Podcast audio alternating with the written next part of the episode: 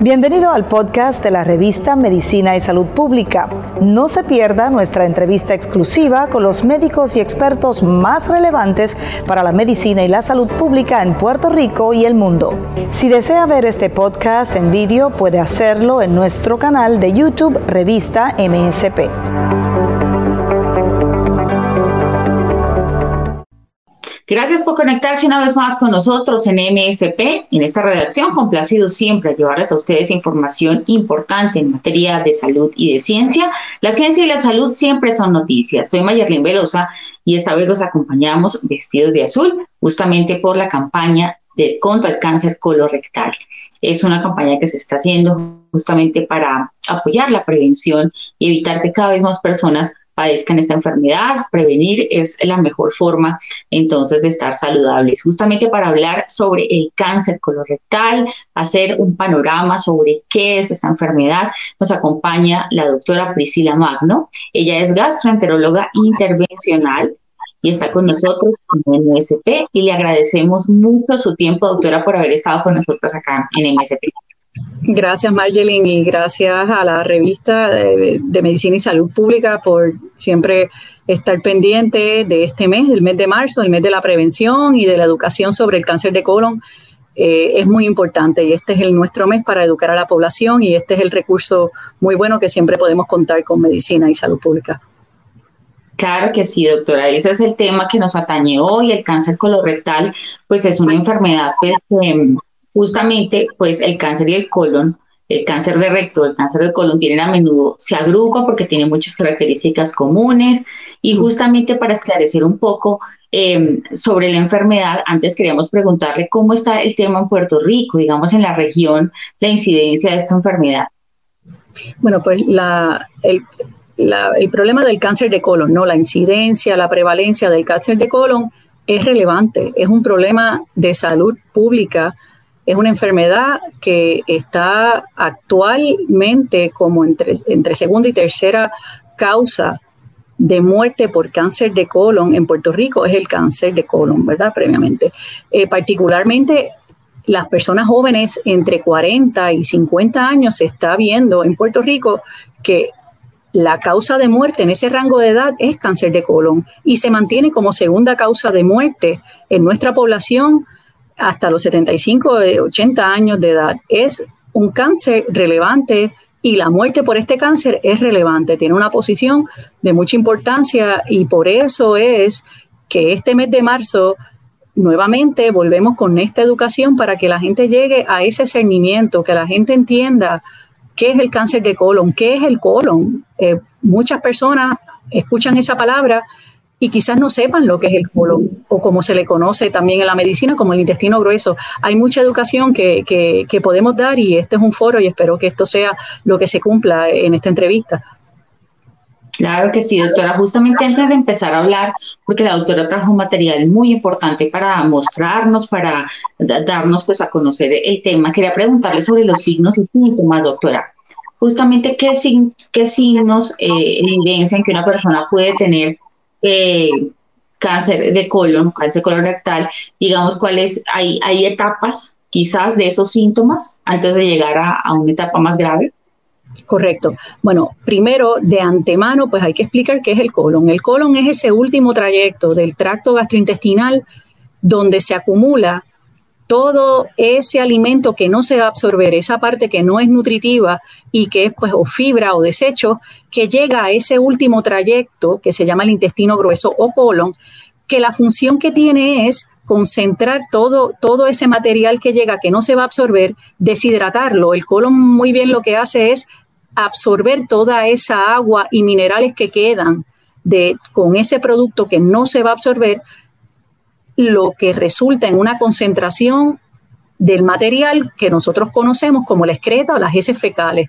Esa es la función y la última función del colon es expulsarlo, ¿no? Lo que se llama defecar, evacuar y que usted logre, ¿verdad? Evacuar todos esos desechos en el baño. Pues por lo tanto, los signos y síntomas, síntomas es lo que usted expresa a su médico que le está pasando y signos son aquellos detalles que yo encuentro en su examen físico y en los laboratorios y en las imágenes que nos indican y sospechamos que usted está teniendo el desarrollo de un cáncer de colon.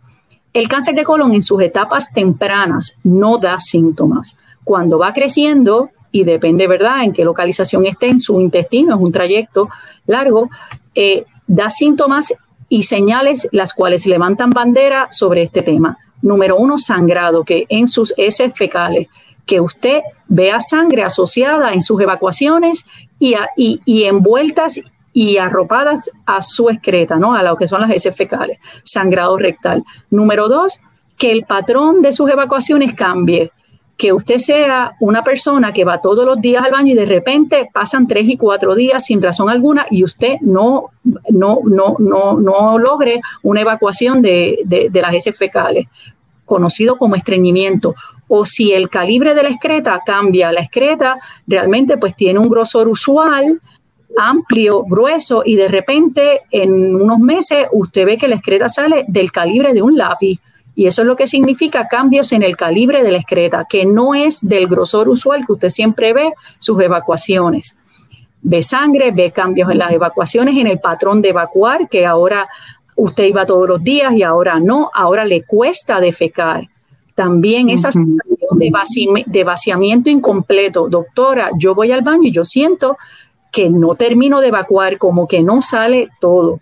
Otro síntoma importante es dolor abdominal que usted se siente y se palpa algo en su abdomen, pérdida de peso, usted no está haciendo ninguna dieta particular, usted no está haciendo un eh, eh, ejercicio vigoroso que, que, que, se pueda notar en que usted esté y explicar que usted esté bajando peso por esos dos factores.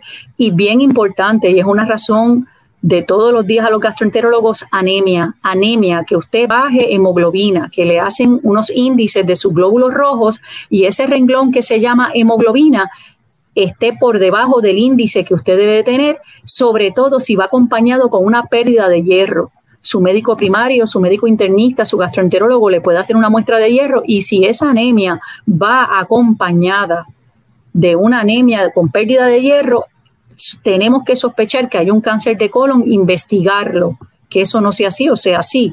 Así es que síntomas cardinales son pérdida de peso, dolor abdominal, sangrado en las heces fecales este, y anemia. Eso, eso es de lo más común. Son los síntomas que vamos buscando en una entrevista. Perfecto. Doctora, qué importante hacer énfasis en esto porque hay personas que quizás pues pueden experimentar alguno de estos síntomas y no van al médico, no acuden, piensen que es algo pues pasajero y deben urgentemente acudir a, un especialista porque no es normal, digamos, no es, no es un cuadro normal lo que está mencionando. Doctora, sí, sí, continúe, tranquilo. Exacto, que si usted está notando esos síntomas, que usted entienda que eso es anormal, que eso no es un, un, un, hábito normal del cuerpo. Los cambios hay que describírselos y comentárselos a su médico primario, a su doctor internista, a cualquier doctor, si es que usted va al cardiólogo o va a otra persona, porque es momento de que un gastroenterólogo lo vea. Estos son síntomas que los tiene que atender un gastroenterólogo y explorar la posibilidad de que usted esté desarrollando un cáncer de colon o no.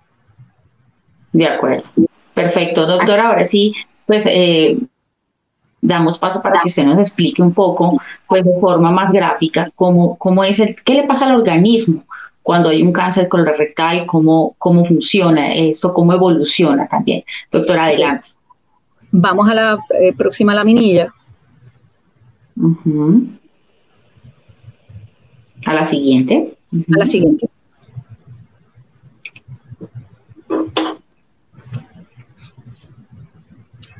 Pues esto es el colon. El colon es el intestino grueso y es ese último trayecto. Y como ven, el colon es es, el intestino, es hueco, es un tubo, es un túnel y tiene que ser hueco porque allí adentro es que se concentra la excreta, ¿verdad? Por lo tanto, nosotros tenemos que hacer una limpieza, un lavado gastrointestinal para mirar las paredes del intestino grueso, porque es en las paredes, en ese revestimiento celular eh, interno del colon, es donde nace el cáncer, el tumor. El tumor, la definición de un tumor es el crecimiento desordenado de unas células que han perdido su labor original y están haciendo otras labores de manera desordenada, entre ellas dividiéndose descontroladamente y al dividirse perdiendo sus funciones. Así es que cuando esto ocurre, llamamos un cáncer, un tumor. Particularmente, entonces en el colon, si crece una masa, un síntoma que pueden experimentar los pacientes con cáncer de colon es que se obstruya, porque entonces llena todo ese espacio hueco y entonces las heces fecales y el movimiento de la, de, de, la excreta no llega al final y usted pues sufre una obstrucción del trayecto de las heces fecales y eso también puede debutar como un síntoma como dolor abdominal, náusea y vómito. Pero es en la pared interna de este, de, de este órgano donde surge el cáncer. No es por afuera, es por dentro, por donde está ese trayecto de la excreta. ¿Okay? Próxima lámina. Perfecto. Aquí ya hemos resumido lo que hemos hablado en algunos segundos, cuáles son los signos y síntomas en los cuales podemos sospechar que está ocurriendo un cáncer de colon. Sangre en la excreta, cambios en el calibre, menos gruesa o la excreta casi líquida porque está tratando de sobrepasar una obstrucción de ese tumor que ya va creciendo y va tapando la tubería, como decimos de una manera más informal. Cambio en los hábitos sensación de vaciado incompleto de las excretas, dolor abdominal, la pérdida de peso sin razón aparente y una anemia, que es pérdida de hemoglobina, pérdida de sangre, poco a poco, hasta microscópica. Usted no necesariamente la ve y de repente le hacen un examen de sangre y usted está con anemia y cuando le miran el hierro está bajo y también eso significa que hay una pérdida de sangre. Próxima a la Doctora, doctora justamente sobre la sangre roja en la materia fecal, eh, generalmente siempre es un síntoma o puede estar asociado a otro tipo de, situaciones, de, enfermedades. Eh, la sangre roja en la excreta puede tener otras razones, razones de, de, causa benigna, ¿no? de causa no maligna, pero cuando ocurre el gastroenterólogo tiene que descartar primero que es que no sea un cáncer. Y si no es un cáncer, cuando hacemos nuestro procedimiento invasivo llamado la colonoscopía, entonces podemos encontrar otras razones como la siguiente. Enfermedad diverticular. Enfermedad diverticular son, son unos nichos, unos bolsillos internos que le salen al colon y esos, esos bolsillos internos, esos nichos, esas cavidades se lastiman, sangran y usted puede tener sangrado en la excreta. Otra razón de sangrado en la excreta es hemorroide, sangrado hemorroidal. Pero cuando ocurre y un paciente nos dice que le está ocurriendo eso, lo primero que hay que descartar es un cáncer de colon. Y cuando lo descartamos, luego exploramos cuáles son otras causas usualmente benignas de este sangrado. Perfecto, doctora. Sí podemos continuar aquí. La próxima laminilla. Y es aquí donde yo quiero que, que, las personas sepan cuál es la labor del gastroenterólogo en esta misión en contra del cáncer, del cáncer de colon. Y esa entrevista inicial es muy importante porque hay que hacer una evaluación clínica muy detallada para este tema, que comienza con un historial médico, con un historial familiar. A mí me interesa saber en su familia quién le ha dado cáncer de colon, quién ha sufrido un cáncer de colon, particularmente sus padres, los hermanos, hermanas, primos, tíos, todos esos grados de consanguinidad son importantes porque eso estratifica un riesgo, sobre todo para los que no tienen síntomas. Un paciente que quiere venir a, hacer una intervención de manera preventiva una colonoscopia como prevención y seguimiento de cáncer de colon, esta conversación es bien importante sobre su historial familiar. Y los que tienen síntomas también. Hay que tener un historial familiar detallado de cáncer de colon en sus familiares. ¿Por qué? Porque posiblemente el cernimiento puede empezar antes de los 50 años, que es cuando empieza el cernimiento usual del cáncer de colon. Entonces, siguiendo, ¿verdad? La evaluación clínica, el examen físico tenemos que explorar su abdomen, hacemos un tacto rectal, vamos a ir a buscar si, si notamos hay una masa que se pueda eh, notar en el, en el tacto rectal, porque el cáncer puede nacer desde arribita del ano hasta cualquier lugar, llegando al empate con el intestino delgado, porque esa es la extensión del colon.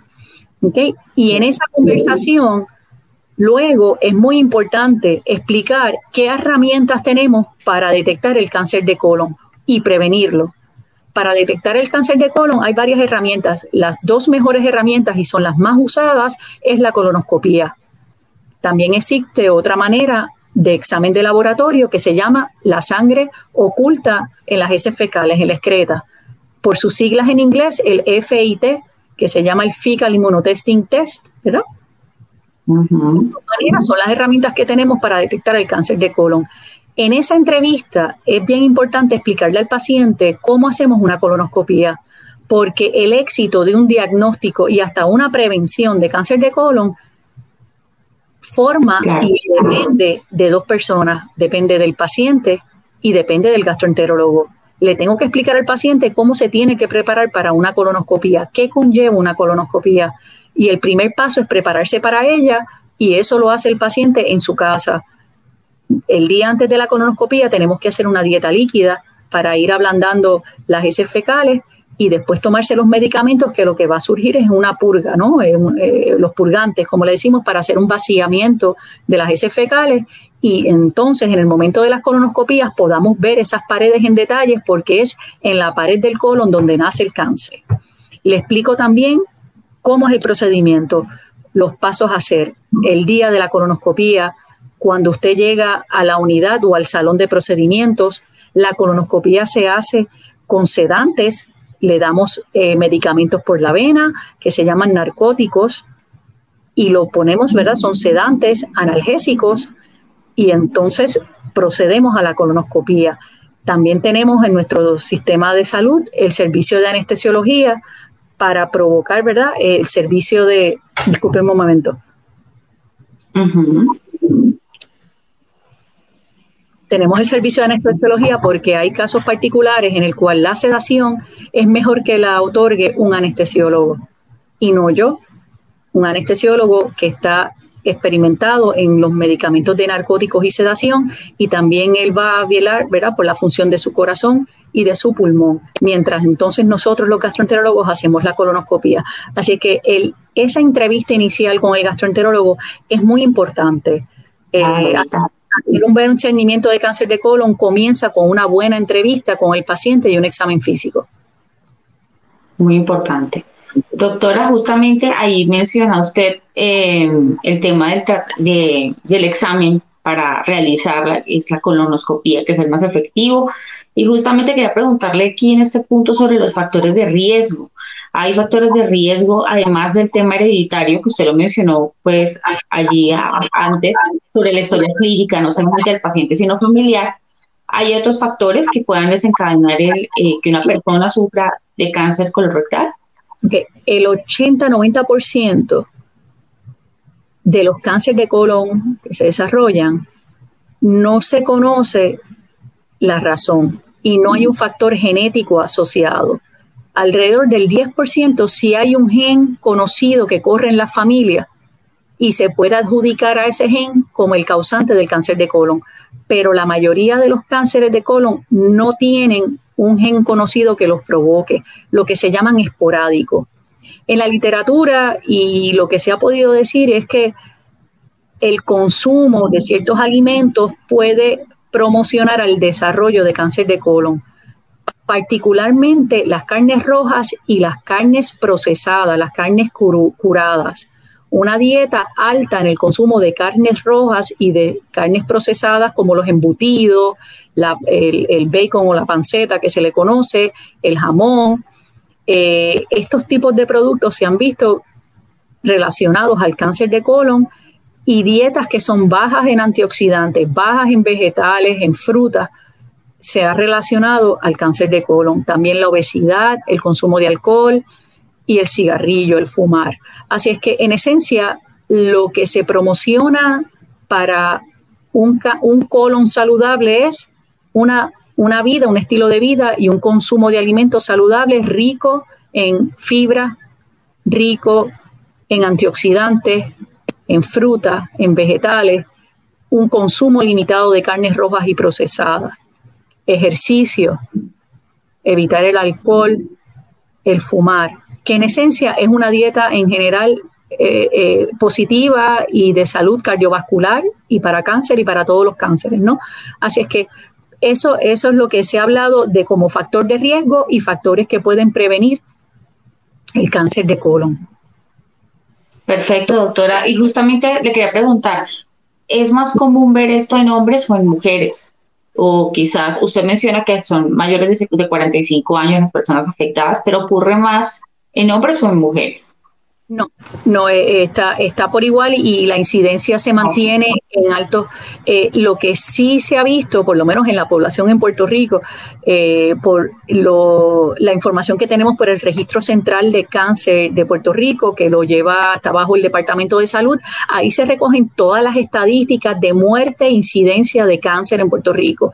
Y a través del Registro Central de Cáncer sí sabemos que es la primera causa de muerte en hombres en edades de 40 y 50 años y la segunda en mujeres. Ya después, por encima de esta edad, es segunda causa de muerte este, para, para ambos, ¿verdad? Para ambos hombres y, hombres y mujeres. Lo que sí hay es un movimiento en que este cernimiento empiece antes de los 50 años. Estamos hablando de pacientes que no tienen síntomas, de pacientes que no tienen historial de un problema genético que corra en la familia que se le pueda adjudicar un cáncer. Estamos hablando de pacientes que tienen un riesgo promedio eh, igual, ¿verdad? En general, para toda la población, de que este cernimiento de cáncer de colon empiece a los 45 años. De hecho, en Estados Unidos, la Asociación este, eh, Americana del Cáncer y el Colegio Americano de Gastroenterología están promoviendo de que ya este cernimiento baje a los 45 años con colonoscopía a esa edad, cuando lo que actualmente el gobierno, por medio de lo que se llama el gobierno americano, por medio del US Preventive Tax Force, lo que ellos promocionan es todavía seguimiento empezando a los 50 años para riesgo promedio. En Puerto Rico, dadas esas estadísticas del Registro Central de Cáncer, hemos podido lograr que el gobierno, el Departamento de Salud, avale y que los planes médicos cubran el seguimiento de cáncer de colon por lo menos con una sangre oculta en la excreta, con el estudio de laboratorio de FIT para aquellas personas entre 40 y 50 años. Y ya la colonoscopia entonces empezando a los 50 años. Esto, de nuevo, esto es para los pacientes que no tienen los síntomas que hemos descrito y que no tienen una incidencia alta de cáncer de colon ni de pólipos en la familia, lo que llamamos el riesgo promedio. Así es que eso es lo que te puedo comentar en, tanto a lo que las edades y, el, y hombre o mujeres.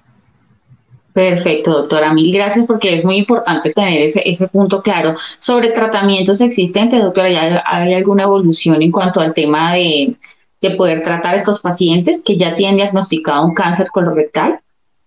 Bueno, este, el cáncer lo, lo diagnosticamos de dos maneras, ¿verdad? El cáncer de colon, pues se diagnostica con una colonoscopía que realmente documente que el cáncer este, está ocurriendo allí y podemos ir a una de las laminillas que tengo para que tengan idea de, qué se trata la colonoscopía. Adelante, adelante, próxima. La, la siguiente, ok. La siguiente. La siguiente. La próxima lámina, próxima, adelante. Ok, próxima. Ok, de esto es que se trata la colonoscopía. Okay, vamos, a vamos a insertar el instrumento, que es un tubo que tiene una cámara, tiene aire, tiene luz, y lo insertamos por el ano y vamos llevando el tubo. Tenemos unos controles que podemos mover la punta del tubo hacia cuatro direcciones diferentes y vamos explorando ese trayecto que tiene usualmente esa ruta que están pudiendo ver en esta laminilla. También vemos en esta laminilla dos fotos de cómo se ve su intestino por dentro, un intestino normal. Ese, ese es el revestimiento interno saludable de un colon. Siguiente laminilla. Y es aquí en esta foto donde encontramos un cáncer de colon. Vemos esa masa, ¿verdad? Muy diferente a las laminillas anteriores que hemos visto, vemos ese, e, e, ese grumo, ese cúmulo de tejido anormal que está ulcerado, ese punto blanco en el medio, en, la foto a mano izquierda, es donde está el punto de sangrado, y en el medio vemos cómo puede un instrumento introducirse a través del colonoscopio, sale por la puntita del, del, del colonoscopio y hacemos una muestra le tomamos una muestra de tejido a ese tumor. Así es que así empieza un diagnóstico de cáncer de colon. Introducimos el colonoscopio, investigamos las paredes en detalle de, del colon y nos encontramos una masa. El segundo paso es pasar este instrumento, que es el instrumento de la biopsia, y, toma un pedacito de esa masa y la colocamos en un frasco. Todo eso es lo que ocurre y es la misión de una colonoscopia. Número uno, ver las paredes en detenimiento, en detenimiento. Y número dos, tomar una muestra. Y tenemos diferentes instrumentos para tomar muestra del cáncer de colon. Y esa muestra en la siguiente laminilla la colocamos en ese frasco y ese frasco es el que se va al laboratorio. Y quien da un diagnóstico de cáncer de colon que confirma lo que hemos visto nosotros en una colonoscopia es el patólogo. El patólogo es el doctor que se entrena en analizar los tejidos en un microscopio y ahí está el patólogo en un microscopio viendo un tejido, que es lo que él está viendo en ese microscopio, que es el cáncer de colon. Así es que ese reporte de colonoscopía va a describir que la doctora encontró una masa en el colon y después llega un reporte del patólogo, que ¿verdad? el reporte de patología, que sustenta y confirma que ese pedazo de tejido que yo le removí en la colonoscopía es el cáncer de colon. Y así su diagnóstico está completado. El próximo paso de un, luego de un diagnóstico, la pregunta es, ¿ese cáncer de colon está solamente ahí en el colon o se ha regado, se ha ido fuera de su lugar de origen al vecino, a la vecindad eh, inmediata o lejos fuera del colon, al pulmón, al cerebro, al hígado, que es un lugar usual donde hay una metástasis. Metástasis significa un grupo de células que han partido del lugar original y han viajado a través del corriente sanguíneo o a través del sistema linfático, que es otra red que existe en el cuerpo, los ganglios linfáticos y se han alojado en otro órgano. Y eso es lo que se llama metástasis. Y para llegar a esa conclusión, nosotros tenemos que hacer una serie de estudios radiológicos después de la colonoscopía y con eso en mano, entonces usted ser evaluado por el oncólogo. El oncólogo es el doctor que maneja el tratamiento de los tumores, en el, ¿verdad? Los tumores, incluyendo el tumor intestinal. Y es el oncólogo quien decide y analiza cuál es el próximo paso a tomar en su cáncer de colon de acuerdo a la extensión de la enfermedad que se haya documentado con los estudios radiológicos y con la propia colonoscopia. Perfecto. Doctora, le agradecemos mucho pues esta ilustración lo que nos ha, lo que nos ha dado hoy que es un panorama de verdad muy detallado de lo que sucede en una persona cuando tiene cáncer colorectal y queremos aprovechar que usted está aquí, que es una experta en la materia, que tiene años tratando esa, esta enfermedad, para que le dé un mensaje a todas las personas que nos están escuchando en este momento, de la comunidad que nos está viendo, sobre, también estamos en tiempos de pandemia, en tiempos en que la gente teme ir al médico y es tan importante hacerse un chequeo, un diagnóstico oportuno no solamente por un cáncer, sino para descartar cualquier otra, cualquier otra enfermedad. Queremos que ese, sea el espacio para que usted nos dé un mensaje final a todas las personas que nos están escuchando sobre este tema de prevención. Nosotros entendemos, eh, ¿verdad?, eh, la situación de, la pandemia, eh, pero quiero que sepan que las sociedades nacionales de gastroenterología, tanto en Estados Unidos como en Puerto Rico, hemos tomado cartas en el asunto de cómo vamos a trabajar y cómo vamos a evaluar a los pacientes ante la pandemia. Así es que es importante, número uno, eh, hacerse las pruebas de la pandemia, de los COVID. Estamos haciendo PCR antes del procedimiento. Eh, somos rigurosos en la educación del paciente para cuando se vamos, nos vamos a preparar para una colonoscopía porque lo vamos a sedar, porque van a haber varias personas interviniendo con el paciente. Nosotros tenemos que tomar, los gastroenterólogos y la comunidad médica, todas las precauciones que tomamos al momento de atender los pacientes. Vamos debidamente eh, preparados con la mascarilla, vamos con los guantes, con todo, la, todo lo que es el cuidado esperado ante la pandemia que estamos tomando, eh, las medidas pertinentes en los hospitales.